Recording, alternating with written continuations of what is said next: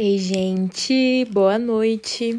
Boa noite mesmo. Estou gravando isso na madrugada de é, sábado para domingo. Nossa, estou até perdendo a noção dos dias.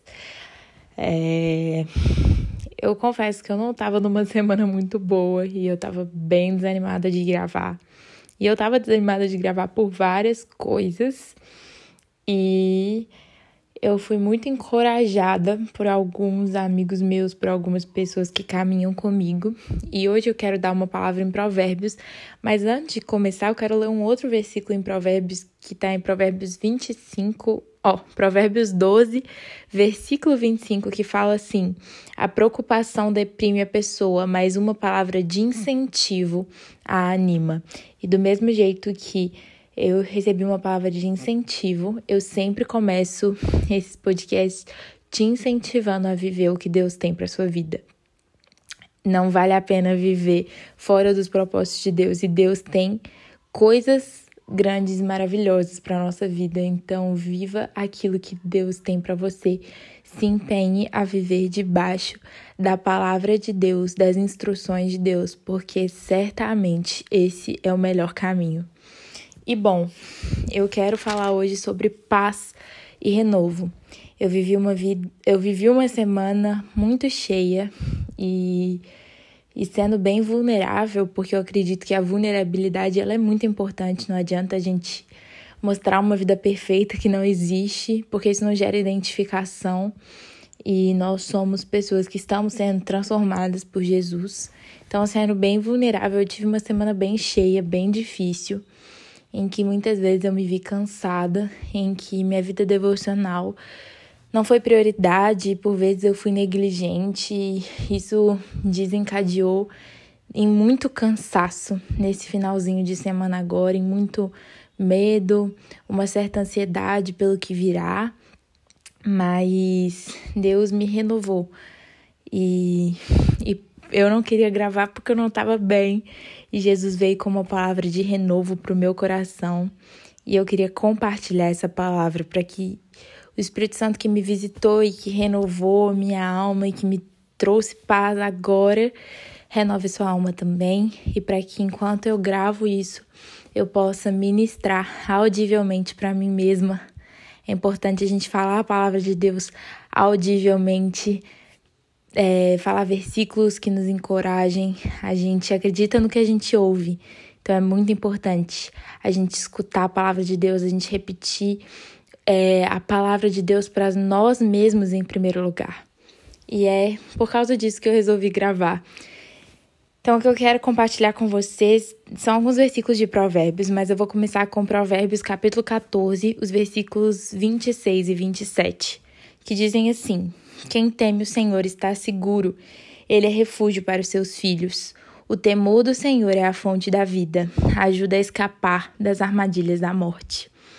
E muitas vezes a gente se sente com medo, e não só num contexto pandêmico, eu sei que uma pandemia pode piorar e potencializar isso, mas muitas vezes nas nossas rotinas a gente se sente com medo, a gente sente que não vai dar conta, a gente sente que as coisas estão escapando pelas nossas mãos.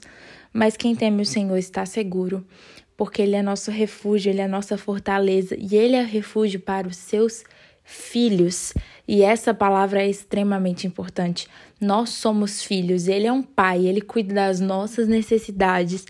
É, ele vai à nossa frente, ele nos ajuda naquilo que nós ainda não somos capazes e nós não somos capazes por nós mesmos, mas nós temos um pai que nos ajuda e ele é refúgio para os seus filhos. E o temor dele, o temor do Senhor, é a fonte da vida. Às vezes a gente sente que a vida está escapando de nós, que nós estamos exaustos, que nós chegamos ao nosso limite. Mas o Senhor é a fonte da nossa vida, Temer ao Senhor é a fonte da nossa vida e o temor do Senhor, a certeza de quem Ele é e é honrar quem o Senhor é, é o que nos renova.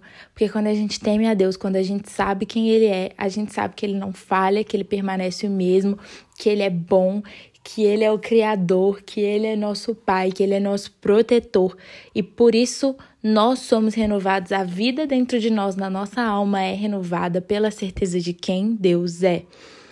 E Com isso, eu queria compartilhar um versículo que também está no capítulo 14 de Provérbios. O versículo 30 fala assim: O contentamento dá saúde ao corpo, a inveja é como câncer nos ossos. E a primeira parte do versículo me chama muita atenção: o contentamento dá saúde ao corpo. O apóstolo Paulo fala que, que ele sabia o que era passar necessidade, o que era ter de sobra, mas que ele tinha aprendido a viver contente em qualquer situação. E da mesma maneira, me chama muita atenção o livro de Provérbios, que é um manual da sabedoria, nos ensinar que o contentamento da saúde é o nosso corpo. Porque essa é a verdade, contentamento é viver contente. E isso significa que a gente não quer pular etapas, mas a gente entende que aonde nós estamos, Deus tem algo para trabalhar em nós. Mesmo em semanas difíceis como eu tive, ou em semanas deliciosas, mesmo quando a gente está aglomerado e fazendo tudo que a gente gosta, ou quando a gente está numa pandemia, Deus está nos ensinando algo aonde nós estamos. Então a gente não precisa viver ansioso por pular etapas, por ir para a próxima fase, porque Deus tem algo para nos ensinar nessa fase, nessas exatas condições a, as, nas quais nós estamos. E é por isso que nós precisamos viver contentes. Esse é o segredo da vida e isso dá saúde ao nosso corpo, porque é, no, no capítulo 15 de Provérbios, no versículo 13, a Bíblia vai dizer assim: o coração alegre, o coração contente alegra o rosto, mas o coração triste abate o espírito. Em outra versão, a palavra diz: o coração alegre aformoseia o rosto. Mas quando a gente está triste, nosso espírito se abate. E, e às vezes a falta de contentamento nos deixa tristes e abate o nosso espírito. E a gente não pode viver assim. A gente tem que viver contentes em toda e qualquer situação. E eu sei que isso não é fácil. E eu venho de dias em que eu não estava contente, em que eu cheguei mesmo ao meu limite em alguns aspectos, mas a palavra do Senhor ela nos renova. E às vezes nós somos tão negligentes. Eu fui tão negligente essa semana em passar tempo com o Eterno, mas esses minutos agora na presença dele me renovaram. Então, se você está se sentindo assim, busque a palavra de Deus, busque a presença de Deus, porque é ela que nos renova. E por fim, o versículo 15 de Provérbios, capítulo 15, me chamou muita atenção. Ele fala assim: Para os aflitos, todos os dias são difíceis. Para o coração alegre, a vida é um banquete contínuo.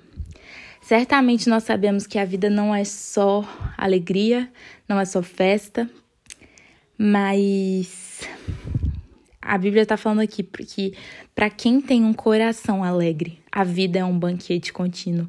As situações podem estar diversas, nós podemos estar cansados, mas no Senhor nós nos renovamos e a gente corre e não se cansa, porque do Senhor vem o nosso renovo.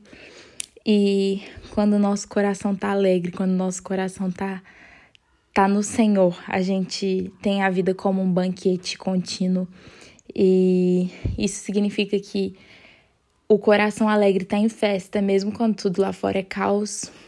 E é no Senhor que está a nossa alegria. Por isso que a vida é um banquete contínuo, porque a nossa vida é com o Senhor, o Senhor é a fonte da nossa alegria.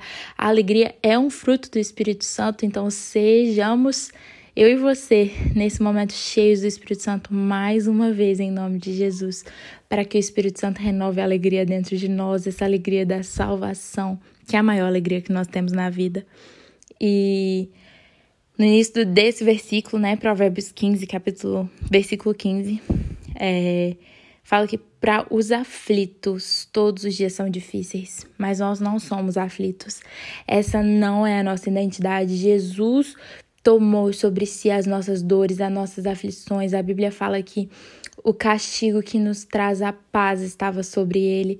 Então Jesus foi pregado naquela cruz para que eu e você vivêssemos em paz. E é essa paz do Senhor que excede todo entendimento, que nos renova e que nos permite viver com o coração alegre, com o coração contente em toda e qualquer situação, de forma que a vida seja um banquete contínuo. Eu sei que alguns dias são difíceis, eu sei que algumas semanas são especialmente exaustivas, mas a palavra do Senhor não volta vazia, ela é viva, eficaz e ela continua a nos renovar. Como eu disse, eu não estava muito afim de gravar nada disso, mas a palavra do Senhor me renovou de um jeito tão especial agora que eu quis compartilhar com vocês. Não era nem esse o tema que eu tinha pensado para a semana, mas eu não podia deixar de compartilhar isso. E eu oro para que, em nome de Jesus, onde você está agora, o Espírito Santo do Senhor te renove, te encha de paz, de alegria, do conhecimento do Senhor e do contentamento, da certeza de que Deus está no controle, de que Ele não falha, de que Ele é um Pai que cuida de nós e que com Ele nós podemos nos alegrar. Em nome de Jesus.